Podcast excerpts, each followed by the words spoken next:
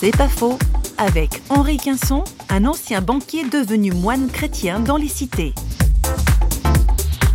c'est bien de parler des pauvres, etc. C'est encore mieux d'habiter avec eux, puisque Jésus lui-même a montré que Dieu venait habiter parmi nous, et notamment allait déjeuner, allait rencontrer les gens les, plus exclus de la société qui étaient à la périphérie ou qui étaient considérés comme ne faisant pas partie des gens dans la norme sur le plan religieux. Et très souvent, je me suis posé la question, bon, mais quand on dit bonne nouvelle de Jésus-Christ, qu'est-ce que ça veut dire concrètement?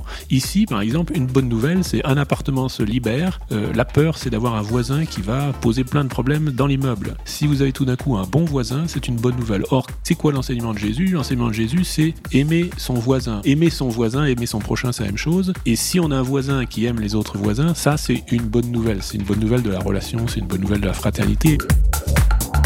C'est pas faux, vous a été proposé par parole.ch.